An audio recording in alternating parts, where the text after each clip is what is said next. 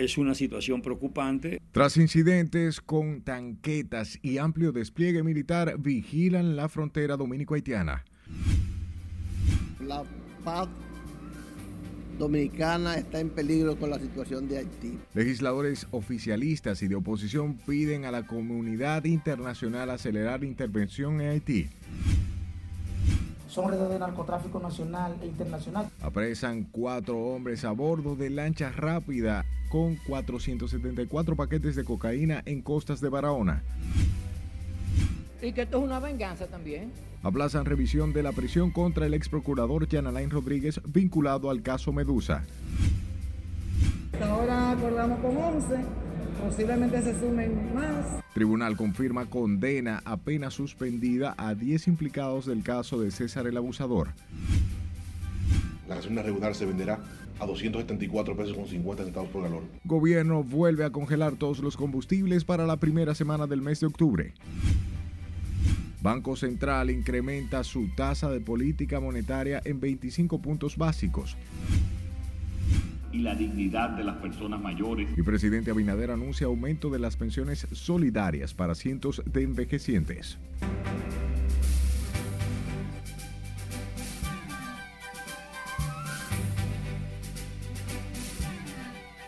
Hora de informarse, buenas noches y bienvenidos a esta su emisión estelar. Para mí un honor llevarles siempre información. De inmediato comenzamos y lo hacemos con los legisladores oficialistas y de oposición quienes pidieron hoy a la comunidad internacional acelerar la intervención militar y económica en Haití para así evitar la inestabilidad cada vez más violenta en esa nación y que así se genere un choque de consecuencias inesperadas en la región. Nelson Mateo con estos detalles.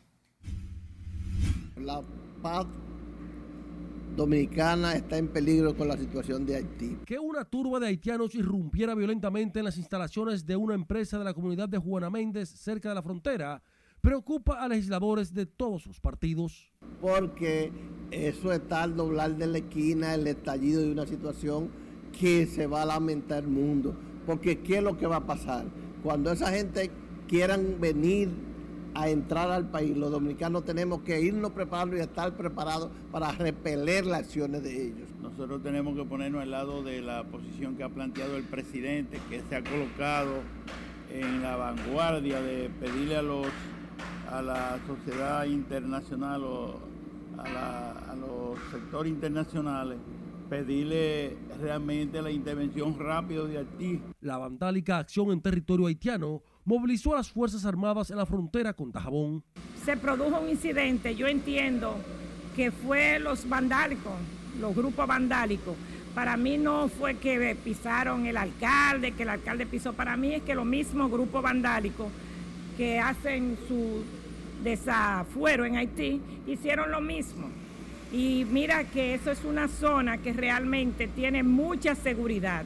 Este congresista admite que el nerviosismo se apoderó de la comunidad fronteriza, motivando al presidente Abinader a convocar de emergencia a su Consejo de Seguridad. Nosotros llamamos a los partidos políticos, a los líderes de los partidos políticos, a la iglesia, a todo el mundo, a todos los tipos de iglesias, a juntarse y pedirle al mundo que este es un problema que ellos tienen que venir a ayudar a resolverlo. No es verdad que está tranquila la frontera, pero no está tranquilo el país, porque la gente, hasta en lo más claro, como decimos en el campo, ya la gente cuando ve un nacional haitiano, además ve un morenito, se está poniendo como, como chivo.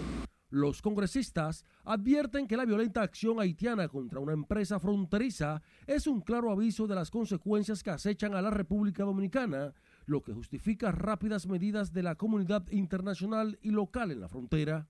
Nelson Mateo, RNN. El alcalde de Azua, Rudy González, explicaba este viernes que el gobierno dominicano debe enviar más efectivos militares a la frontera para resguardar la zona y la soberanía nacional. El Ejecutivo Municipal sostuvo que el gran problema para el pueblo dominicano es que las bandas criminales son las que están encabezando y propiciando las manifestaciones violentas en ese territorio y la frontera. Es un tema que lo tenemos demasiado cerca y yo entiendo que el gobierno dominicano del 1 al 10 debe subir al 10 y prestarle la atención, la atención debida a este tema. Eso representa un peligro muy, muy grande para nosotros, porque ya no se trata de que el gobierno tiene dominio de ese, de ese territorio. Ya se trata de delincuentes que están empoderados de un país. El edil entiende que Haití se encuentra en una especie de, de ebullición que puede estallar en cualquier momento, por lo que las Fuerzas Armadas deben estar listas en lugar, en el lugar preciso cuando eso ocurra. Ante los violentos incidentes registrados en la franja fronteriza, representantes de organismos y movimientos patrióticos advirtieron este viernes que la violencia y tensión que se vive en Haití podría agudizarse, pudiendo así, en, poniendo en riesgo la seguridad nacional. Laura Mar con estos detalles. Todavía hoy la situación puede seguirse agravando. El más reciente incidente provocado por nacionales haitianos en la zona industrial de la frontera, donde resultaron heridas varias personas, disparó la alarma de defensores de la soberanía dominicana, quienes aseguran que la situación podría descontrolarse. Es una situación preocupante, eh, ellos se muestran un tanto agresivos con frecuencia, reaccionan con ímpetu, ya no es la masa pacífica, tranquila de hace algunos años.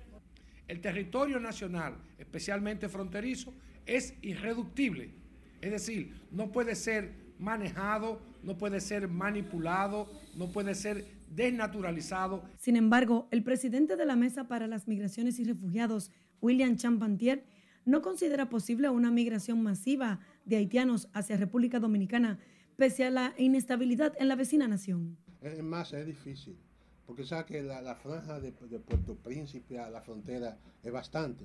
O sea que una avalancha de personas, incluso no solamente están viniendo aquí a la República Dominicana. Nacionalistas y pro-haitianos coinciden en que la asistencia de la comunidad internacional en Haití debe enfocarse en neutralizar las bandas para recobrar la institucionalidad de ese país sin violentar su soberanía. Nosotros planteamos que sea un acompañamiento integral que permita el establecimiento de un registro civil, la dotación de documentos fiables a los haitianos y que puedan ellos en consecuencia, ¿verdad?, eh, participar en un proceso eleccionario. La intervención tiene que ser puntual, desarticular las bandas, llamar elecciones y fortalecer la institucionalidad en Haití. Ese es el rol de la, de la ONU y de la OEA. Entonces, no es un tema de soberanía. El Consejo de Seguridad de las Naciones Unidas, el Consejo de Seguridad de las Naciones Unidas informó que prepara un paquete de medidas para responder a la grave oleada de violencia que las bandas armadas han desencadenado en Haití y sancionar a los líderes de pandillas que mantienen a ese país sumido en la peor crisis económica y de seguridad de las últimas décadas. Laurila Mar, RNN. A propósito, en Tajabón, las Fuerzas Armadas mantienen el reforzamiento militar en la zona tras los hechos violentos registrados en el parque industrial de Codevi. Este viernes el mercado fronterizo se desarrolló sin incidente y bajo una estricta vigilancia que incluye tanques y decenas de militares fuertemente armados. Nuestro corresponsal en Dajabón, Domingo Popoter, nos presenta la historia. El panorama en la frontera norte por Dajabón es de una tensa calma tras los hechos violentos que se registraron en las instalaciones del Parque Industrial Codevis en Juana Méndez. El alcalde de la ciudad anunció el cierre del mercado este viernes. Sin embargo, esta medida fue dejada sin efecto. Las tropas del ejército de la República Dominicana se mantienen resguardando la seguridad de la frontera, donde el intercambio comercial se desarrolla bajo extrema vigilancia militar. Unidades tácticas de las Fuerzas Armadas se mantienen custodiando el ingreso de los comerciantes haitianos al mercado por Dajabón. A pesar de los disturbios que ocurren en Haití, la frontera dominicana está tranquila y las tropas del ejército se mantienen en la zona, atentas a cualquier incidente que pueda alterar la paz en las inmediaciones. Todo esto por disposición del mayor general Carlos Antonio Fernández Onofre, comandante general del Ejército de la República Dominicana, y supervisadas por el comandante de la Cuarta Brigada con asiento en Mao, general Germán Rosario Pérez. En la provincia fronteriza de Dajabón, Domingo Popoter, RNN. Y en una operación conjunta de más de 16 horas, la Dirección Nacional de Control de Drogas y la Armada Dominicana decomisaron 474 paquetes de cocaína en medio de labores de persecución y, e interdicción desplegadas en las costas de la provincia de Barahona. Y como nos cuenta María Ramírez, cuatro personas, entre ellos tres dominicanos y un colombiano, fueron detenidos en el proceso. Son redes de narcotráfico nacional e internacional que intentan utilizar nuestro territorio para sus actividades criminales. Los agentes antinarcóticos y efectivos de la Armada actuaron ante informes de inteligencias de agencias aliadas que alertaron sobre una embarcación proveniente de Sudamérica y que pretendía introducir al territorio dominicano la sustancia narcótica.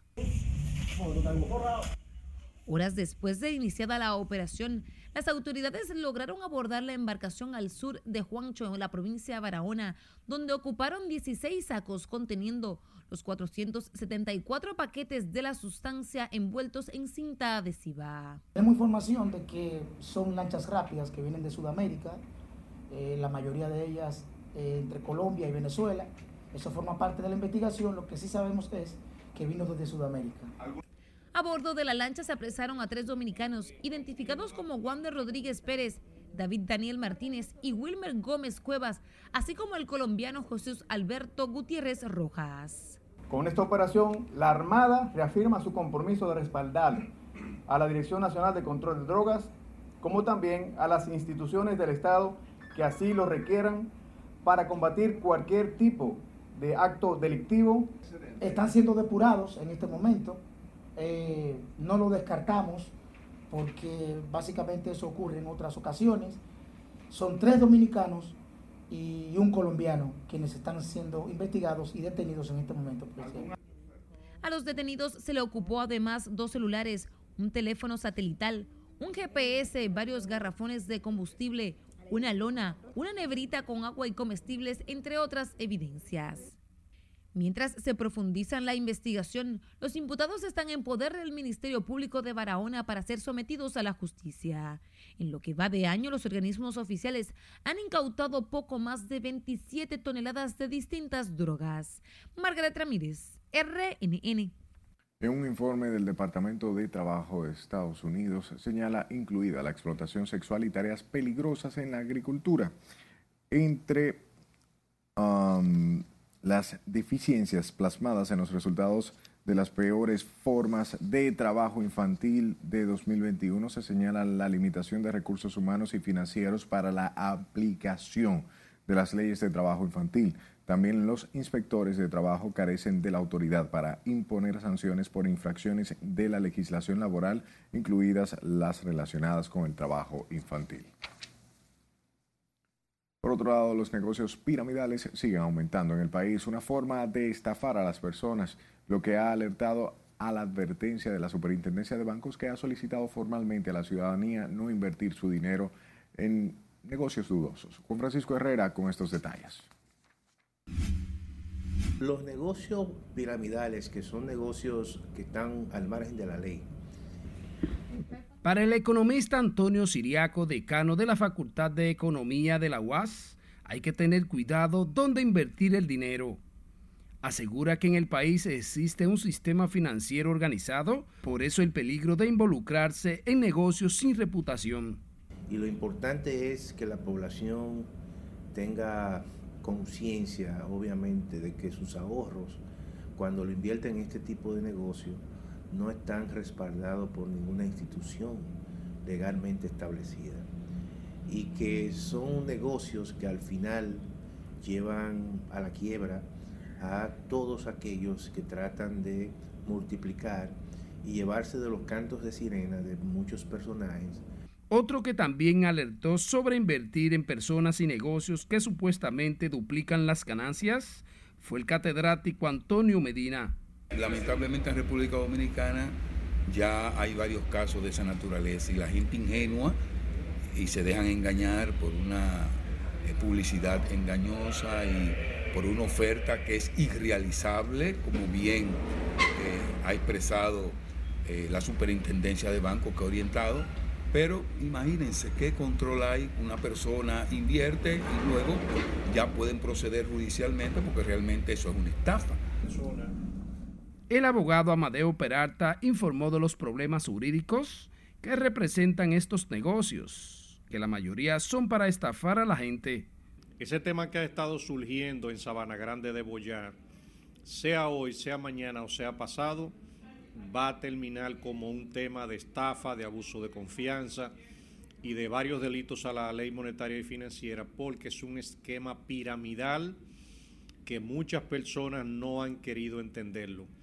Son casos que se repiten en la historia. No hay manera de sembrar mil pesos y que en 12 días eh, nazca prácticamente una mata y te lo duplique en dos mil pesos. Tenemos la mano el dinero de ese, de ese joven que se levanta a abrir su colmado diario. En las últimas semanas han surgido negocios y personas que se han dedicado a ofertar ganancias con el fin de estafar con recursos económicos. Juan Francisco Herrera, RNN. Recuerda que puede estar informado en nuestra página web rnn.com.do, al igual que la red de su preferencia. Solo busque nuestro usuario arroba noticias RNN, sus denuncias al 849-268-5705 y escúchenos en podcast. Estamos en Spotify, Apple Podcasts y Google Podcasts como Noticias RNN.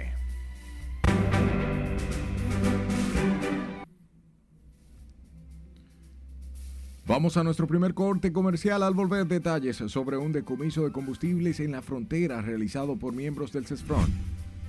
Ahora, lo que tienen miedo son ellos en ver a un Jan Alain en libertad.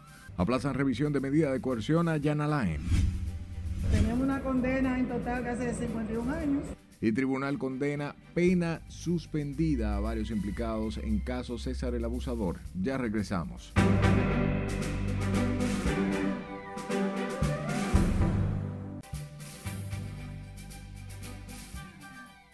Fuertes declaraciones han lanzado el ex primer ministro haitiano Claude Joseph, quien aseguró que el presidente dominicano Luis Abinader provoca a Haití. Catherine Guillén está con el resumen de las internacionales. Adelante. El ex primer ministro haitiano Claude Joseph arremetió una vez más contra República Dominicana, esta vez criticando al presidente Luis Abinader porque según este ha adoptado una actitud provocadora tras enviar tanquetas y reforzar la seguridad en la frontera con Haití. El presidente ruso Vladimir Putin incorporó oficialmente a Rusia a las repúblicas de Donetsk y Lugansk y las provincias de Gerson y Zaporizhia, que en los referendos la gente tomó una decisión inequívoca. Además, el presidente ruso llamó este viernes a Ucrania a poner fin de inmediato a la guerra y volver a la mesa de negociaciones, pero advirtió de que la opción hecha por la República Popular de Donetsk y Lugansk y las regiones de Gerson y Zaporilla de unirse a Rusia es definitiva. Las autoridades de Florida informaron este viernes de que hasta ahora solo se confirmó la muerte de una persona como consecuencia directa del paso del huracán Ian, pero hay otras 20 pendientes de confirmación por parte de los forenses. Varios cubanos salieron a las calles de La Habana para exigir a las autoridades el restablecimiento del servicio eléctrico que hoy seguía cortado en muchos hogares tras un apagón total del sistema energético nacional ocasionado por el paso del ciclón Ian. La Casa de la Moneda Británica presentó hoy las primeras monedas con el retrato del rey Carlos III los británicos empezarán a ver la imagen de Carlos III en su cambio aproximadamente en diciembre, a medida que las monedas de 50 peniques que lo muestran entren en circulación.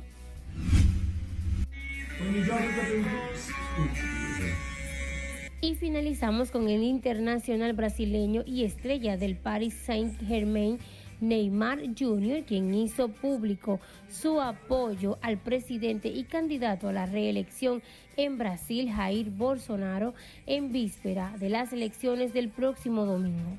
El delantero subió un video a la red social de TikTok donde cuenta con más de 8 millones de seguidores y donde aparece bailando y repitiendo un jingle de la campaña del mandatario Vota, vota y confirma 22 es Bolsonaro en las internacionales, Catherine Guillén.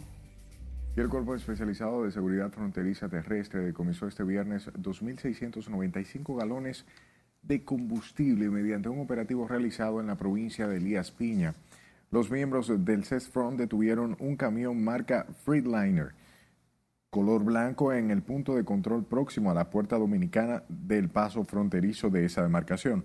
Señalan que la gasolina estaba distribuida en 49 tanques con una capacidad para 55 galones cada uno, los cuales eran transportados por un individuo hasta el momento no identificado que al percibir la presencia militar emprendió la huida.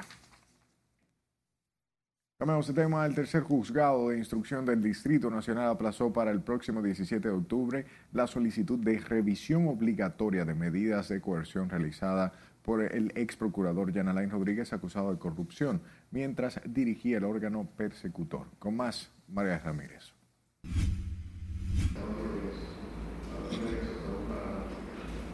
El ex jefe del Ministerio Público, Jean Alain Rodríguez, volvió a fallar en su intento de continuar el proceso judicial que se le sigue por corrupción en libertad. Esto tras el juez Amaury Martínez del tercer juzgado de la instrucción aplazar la audiencia para que sea notificada la representación del Estado en el proceso, así como a la Fundación Alfredo Nover, creyente en el caso Medusa.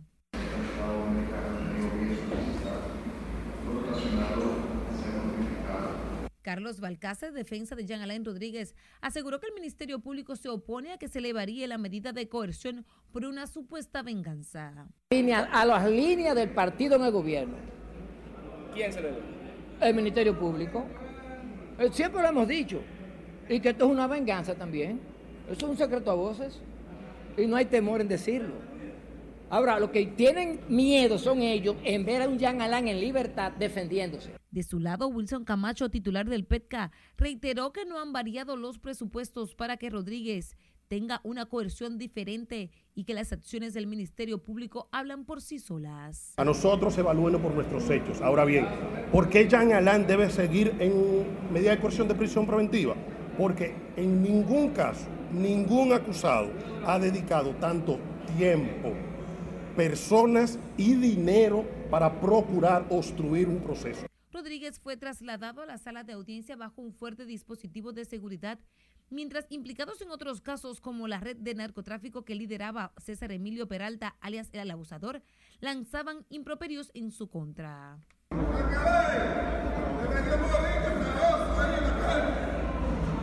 Jean Alain Rodríguez, señalado por las autoridades como principal imputado en el caso Medusa, es acusado de liderar una presunta red de corrupción que habría operado durante su gestión al frente de la Procuraduría General de la República. El ex procurador volverá a la Corte el próximo lunes 17 de octubre.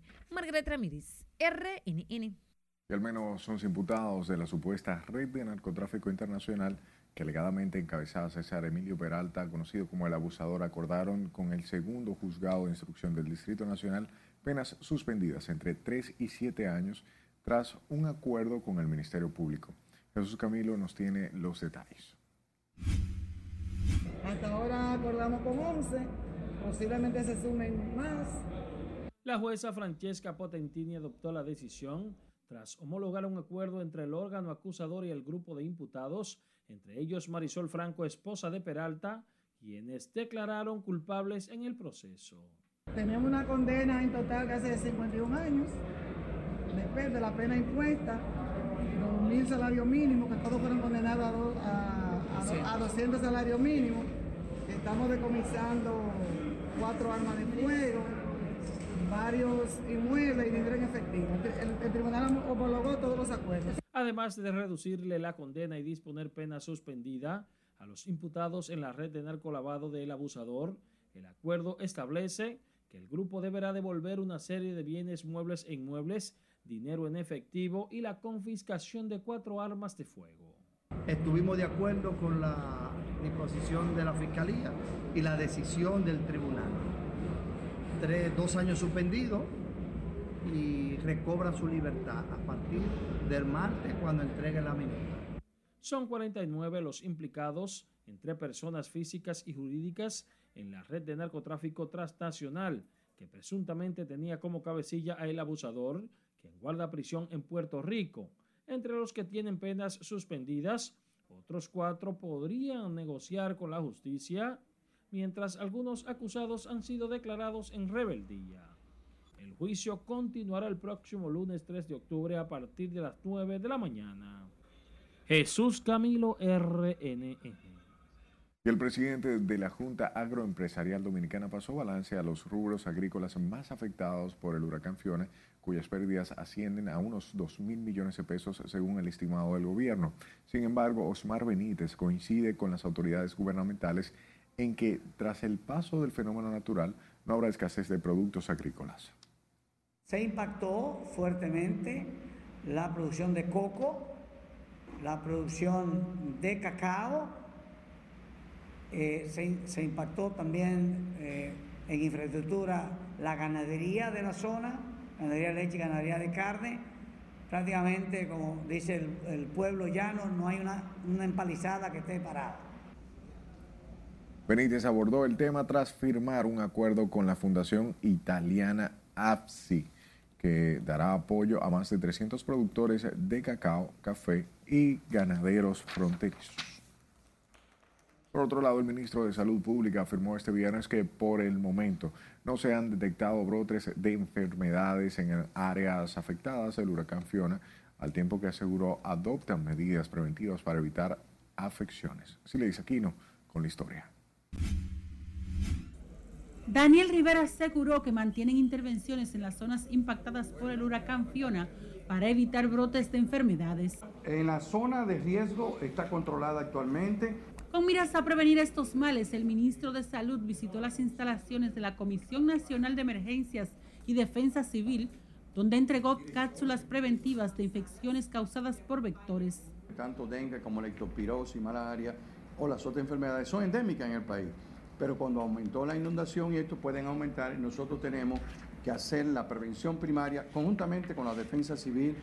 Asimismo, Rivera aclaró que las 33 muertes por dengue y los 40 casos de leptospirosis ocurridos este año no guardan relación con el fenómeno atmosférico. También si nosotros, la población no ayuda, descacharrizando, volteando todos los cubos, todas las gomas que estén, haciendo todo esto rápidamente, eliminamos el mosquito y las larvas también. Pero nosotros estamos dando abate para la larvicida, estamos dando mosquiteros, estamos fumigando, ayudamos entre todos. El funcionario llamó a la población a acudir al médico si tienen síntomas de leptospirosis o dengue.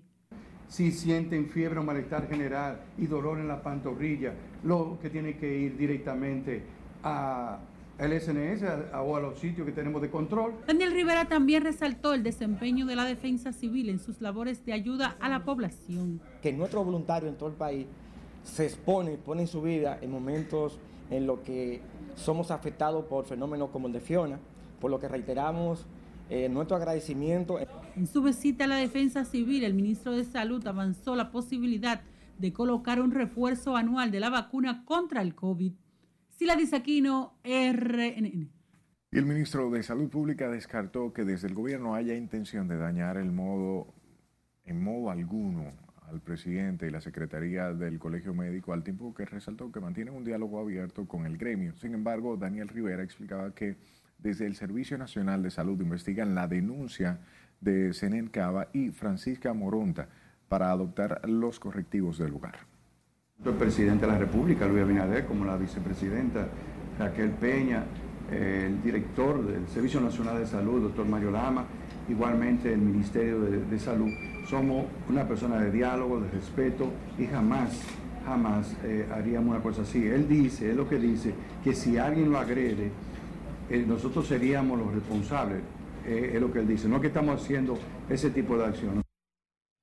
El presidente y la secretaria del Colegio Médico habían denunciado amenazas contra su integridad física luego de que develaran la crisis y precariedades por las que dijeron atraviesa el Hospital Francisco Moscoso Puello. Paralelo a esto, el Ministerio de Salud Pública reportó hoy 127 nuevos contagios de la COVID-19 en las últimas 24 horas, con lo que los casos activos de la enfermedad ascienden a 423 las hospitalizaciones a causa del virus descendieron a 17, mientras que se elevan a 7 los pacientes ingresados en unidades de cuidados intensivos. En las últimas 24 horas se procesaron 2.344 pruebas para detectar el virus y la tasa de positividad diaria se situó en 9.90%. Desde que comenzó la pandemia, el país ha registrado 646.209 casos de coronavirus y 4.384 muertes. A pesar de los avances que según las autoridades se han alcanzado en el país en el marco de la búsqueda de personas desaparecidas, todavía queda pendiente la creación de una unidad especializada de seguimiento a esos casos y así evitar muchos que muchos queden permanentemente en el limbo. Scarlett Richardo presenta la última entrega de la serie de reportajes perdidos en el tiempo.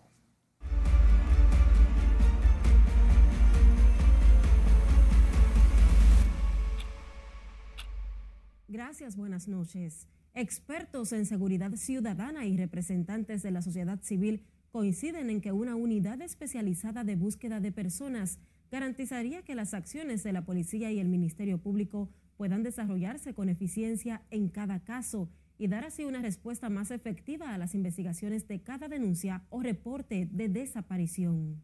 El país carece de una, de una ley que realmente pueda regular, que pueda establecer y que pueda definir estas situaciones.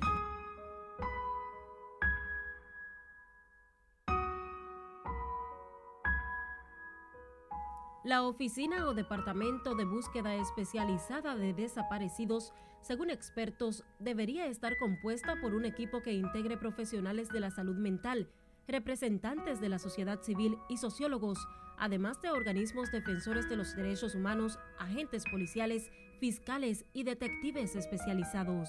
Desde la Policía Nacional se trabaja sin descanso en, en este tema pero ciertamente eh, estamos conscientes de que tenemos que mejorar y hacia allá vamos, hacia eh, especializar estas áreas para poder dar un mejor servicio a toda la ciudadanía. A través de los trabajos que realice esta unidad, las autoridades dispondrán de cifras reales y actualizadas de los casos de personas desaparecidas ya la ineficiencia del ejercicio de la búsqueda nos llama la atención de que hay que comenzar a crear una unidad que vele por, ese caso específicamente. En países como España, por ejemplo, el Ministerio de Interior y Policía cuenta con un Centro Nacional de Desaparecidos, organismo que coordina todo lo referente a las informaciones sobre personas desaparecidas, jornadas de sensibilización y simulacros.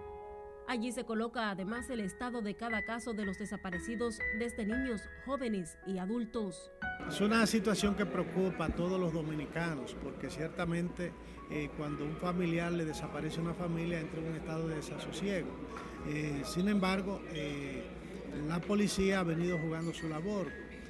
mientras más podemos especializar segmentos o de crear un departamento dentro del organismo encargado de realizar las investigaciones para determinar con el paradero de las personas desaparecidas mucho mejor. La necesidad de un departamento especializado urge en especial a las familias que no tienen los recursos para contratar investigadores privados ni acceso a las cámaras de vigilancia u otras herramientas que ayuden en los trabajos de búsqueda. Estamos moviendo, pero necesitamos policía porque hay sitios que son muy peligrosos para nosotros entrar. Eh, obligatoriamente hay que entrar con policías. La falta de una estructura estatal de seguimiento a las desapariciones es de las principales quejas de las familias de los desaparecidos. Sin embargo, la Policía Nacional cuenta con un departamento de investigaciones de desaparecidos que pertenece a la Dirección de Investigaciones Criminales, cuyo protocolo se basa en una activación de búsqueda y emitir una alerta a nivel nacional en cuanto hay un reporte de la ausencia o desaparición de una persona. Bueno, es que la Procuraduría General de la República y el Ministerio Público tienen que hacer la debida diligencia, o sea, aquí hay un Estado de Derecho. El proceso de alerta incluye difundir la imagen del o la desaparecida, así como información personal que pueda ayudar a dar seguimiento a rutas que puedan colaborar en la investigación, aunque en muchos de los casos el proceso parece no ser tan efectivo. Las autoridades aseguran que tras agotar el protocolo la búsqueda se mantiene de manera permanente y los casos no son cerrados hasta obtener una respuesta definitiva y dar con el paradero de la persona desaparecida. No obstante, sigue aumentando la cifra de casos sin resolver. Hasta aquí esta entrega especial de la serie Perdidos en el Tiempo. Paso contigo. La gasolina regular se venderá a 274 pesos con 50 centavos por galón. Es momento de otra pausa. Al regreso le diremos de cuánto fue el subsidio establecido por el gobierno para mantener estables los precios de los combustibles. Exigiendo hacer ahí contenes. También le diremos qué reclaman residentes de Sabana Perdida a las autoridades. La impostergable necesidad y sepa que pide el senador Rogelio Genao al gobierno de Luis Abinader. Esta es la emisión estelar de Noticias RNN.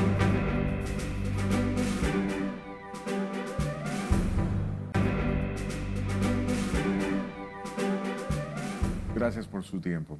El gobierno destinará un subsidio de 100 millones de pesos para mantener los precios de los combustibles sin variación para la próxima semana. Con estos detalles, Juan Francisco Herrera. El precio de los combustibles seguirán igual desde hoy y hasta el próximo viernes. Esto gracias al subsidio que dispone el gobierno a través de industria y comercio. La gasolina regular se venderá a 274 pesos con 50 centavos por galón. La premium se venderá a 293 pesos con 60 centavos por galón. Por su parte, el gasol regular se venderá a 221 pesos con 60 centavos por galón, mientras que el óptimo se venderá a 241 pesos con 10 centavos.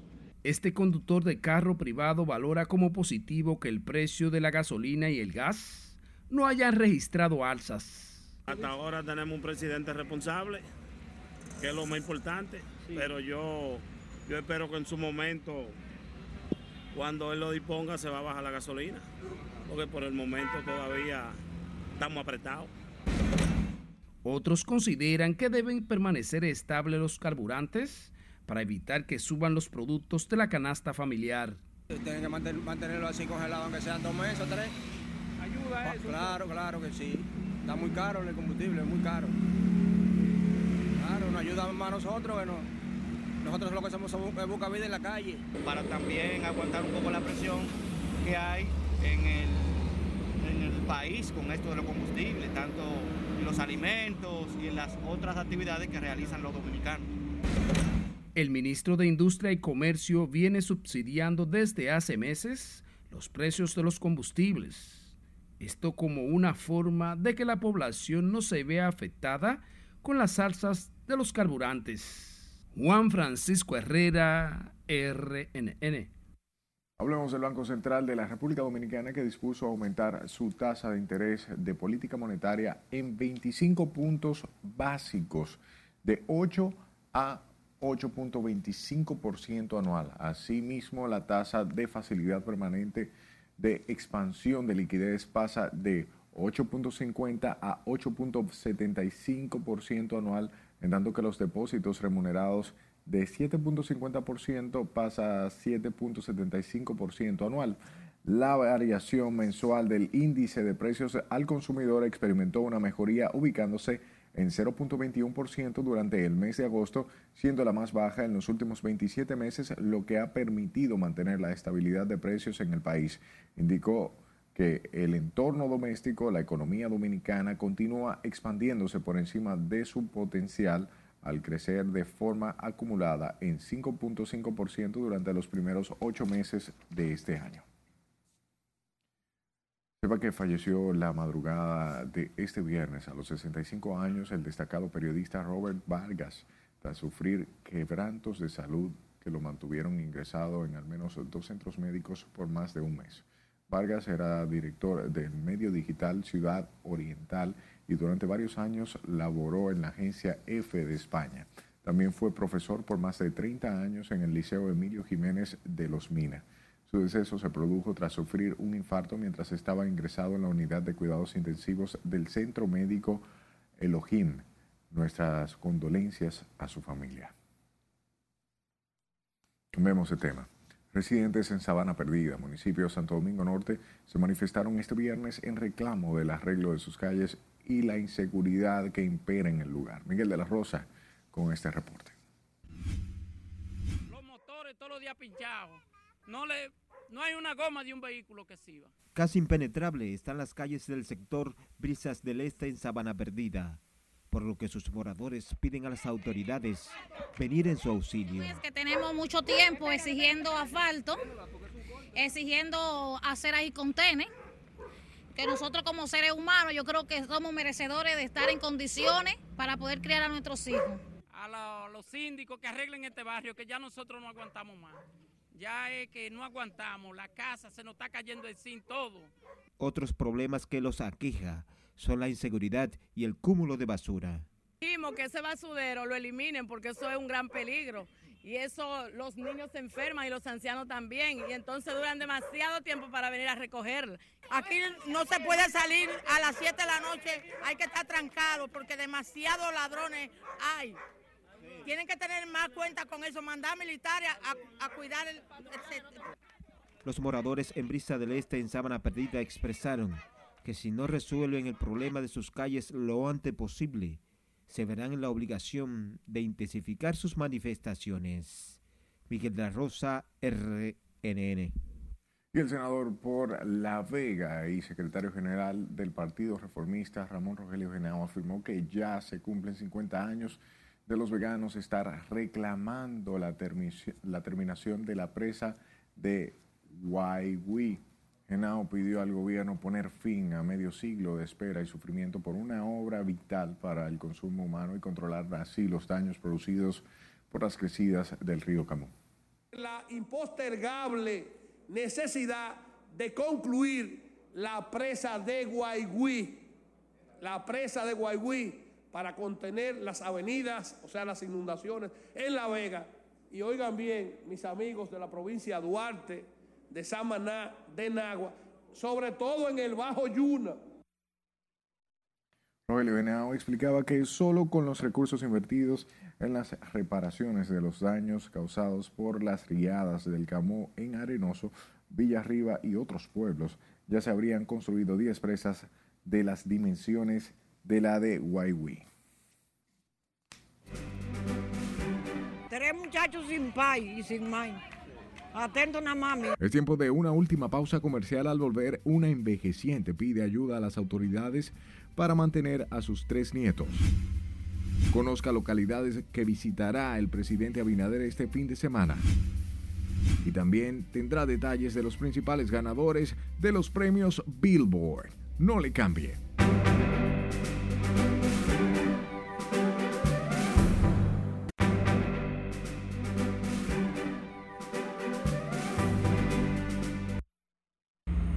Iniciamos la entrega deportiva con Juan Francisco, jugador estelar de los gigantes del Cibao, líder de todos los tiempos de cuadrangulares de la Liga Dominicana de Béisbol Invernal.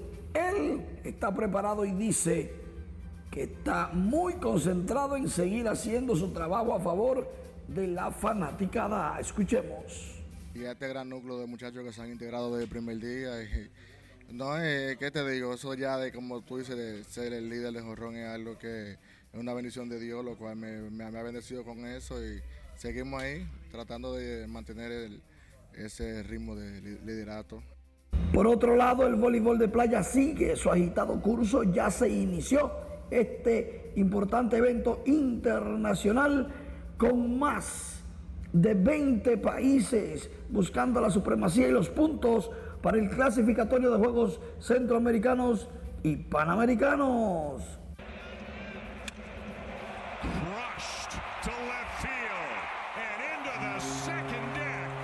En el béisbol de las grandes ligas, Vladimir Guerrero Jr. conectó su cuadrangular número 31, la mandó al morro de Montecristi. Vladi Jr. remolcó dos carreras, llegó a 95.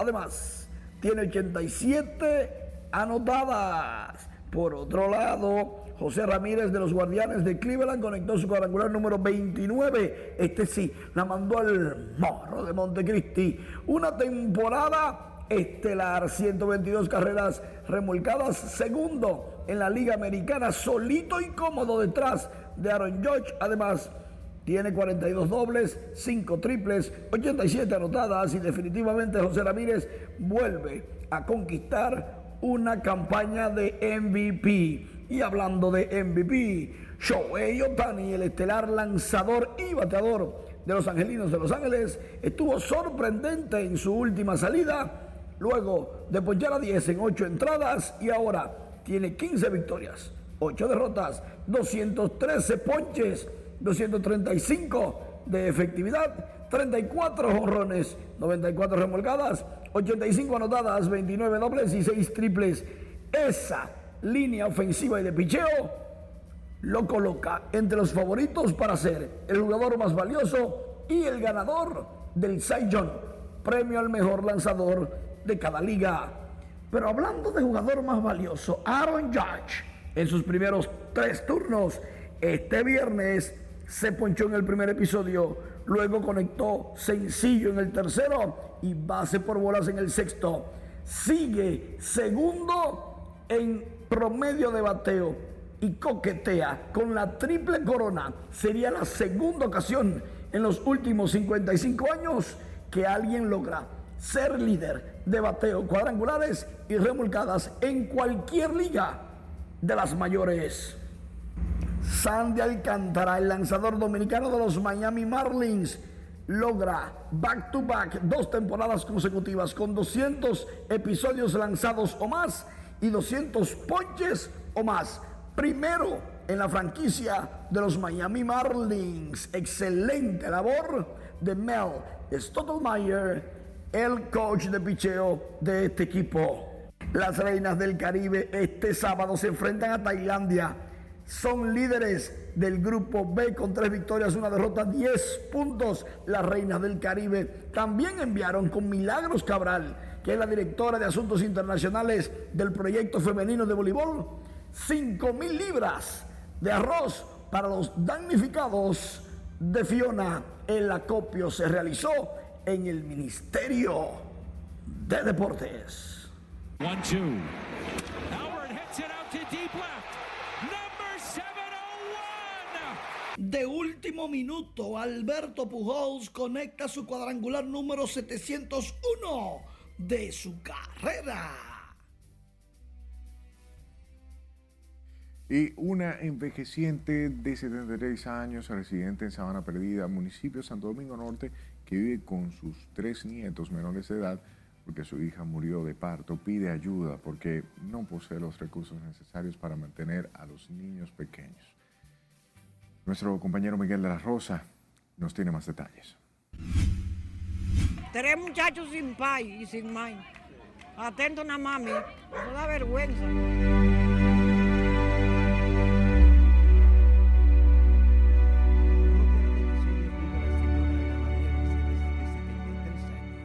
Esta situación mía es difícil. Yo tengo que salir a pedir de noche para, darle cena a mis hijos. Me cuentan que ayer Ayer tuve a las, 11 de la noche pedí un chin de aceite para freírle uno nuevo para con arroz blanco. Eso me da mi pena y vergüenza. Doña Ana, como popularmente se conoce, cuenta que hace cinco años su hija murió de parto y desde entonces cuida a sus nietos de 14, 10 y 5 años. ¿Y cómo los mantiene usted a, a esos muchachos? Trabajando y los vecinos me ayudan, que yo le pido. Y no me da vergüenza pedir ni que después venga a llorar para mi casa. Porque yo, yo no me gusta pedir, me da vergüenza. Ya yo tengo vergüenza de pedirle a la gente. Eso me da vergüenza, no me gusta. Pero por su niño lo hace. Por mi niño yo lo hago. Doña Ana María Mercedes narra que su familia vive en Asua y no tiene parientes en la capital. Ana, aquí como nosotros la conocemos, cuando ella se enferma, a veces yo salgo con otra compañerita, con alguien que me quede cerca, a recolectar para cuando ella se acuesta porque no tiene que comer con los niños. Entonces a veces yo vengo y busco la receta, salgo a recolectar, salgo a buscar ayuda. Ahora mismo ella ni tiene. Cualquier persona que pueda colaborar con una ayuda para doña Ana María Mercedes puede llamar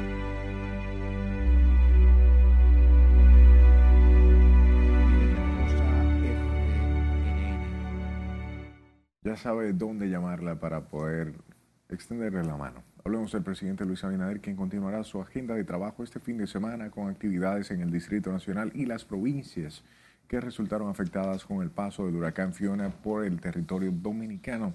El mandatario encabezará la mañana de este sábado la Feria de Emprendimiento y Juventud en el Club Los Cachorros del populoso sector Cristo Rey.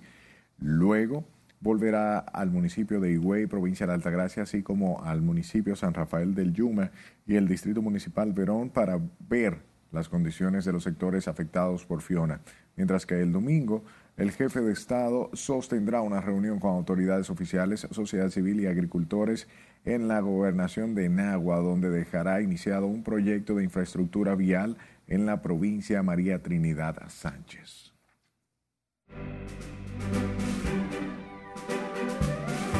En este momento vamos a conocer las informaciones del arte y el espectáculo de la mano de nuestra editora de diversión, Ivonne Núñez. Adelante, buenas noches. Muy buenas noches. Bad Bunny, Farruko y Karol G fueron los máximos ganadores de premios Billboard de la música latina 2022. Bad Bunny llegó como el mayor finalista y terminó la noche como el más galardonado de los premios Billboard de la música latina 2022, llevándose nueve estatuillas, entre ellas la que lo declara el artista del año. Su compatriota Farruko fue el segundo mayor ganador de la noche, llevándose cuatro premios por su éxito Pepas. Carol G es la tercera mayor ganadora de la noche, llevándose tres estatuillas, entre ellas colaboración vocal del año por Mami junto a Becky G. También Aventura, Eslabón Armado, Grupo Firme y Raúl Alejandro se llevaron dos premios Billboard Latino cada uno. Según la comediante Chedi García, la gran parte del público dominicano no quiere consumir talento ni ejemplos, sino que quiere consumir maldad y destrucción de unos a otros. Aunque Chedi no especificó para quién iba dirigido dicho mensaje, expresó también que es doloroso decirlo, pero el talento no sirve para hacer views y que por lo tal hay tanta gente talentosa haciendo locuras para llamar la atención, palabras que compartió en una historia de Instagram.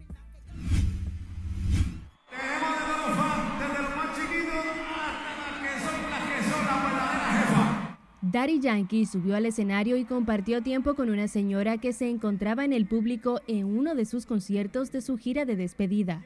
El mismo Yankee se encargó de difundir el video en sus redes sociales, expresando que tiene todos los fans, desde los más chiquitos hasta las verdaderas jefas, que se replicó cientos de veces y es sin duda uno de los momentos más especiales de su gira La Última Vuelta. Desde el apresamiento de la Instagramer Mami Jordan, el cantante Wasson Brazovan se pronunció repetidamente en apoyo hacia esta, aunque no justificando sus acciones, sí para que le fuera ofrecida una oportunidad de cambiarlas. Ahora que Jordan es tendencia en redes luego de ofrecer su primera entrevista a la salida de la cárcel, el nombre de Brazovan también sale a relucir entre comentarios de los internautas, por lo que este decidió abordar el tema con dos videos publicados en su Instagram. Me duele todo el cuerpo, toda la espalda, no puedo caminar ya.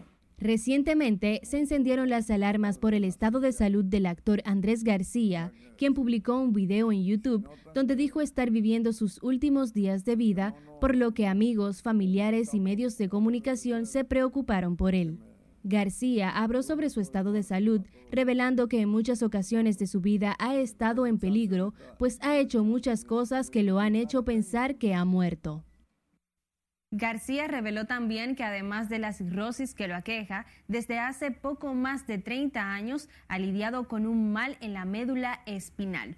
Hasta aquí las informaciones del mundo artístico. Feliz resto de la noche y buen fin de semana. Gracias Ivonne por estas informaciones y las gracias siempre a usted por su atención. Buenas noches.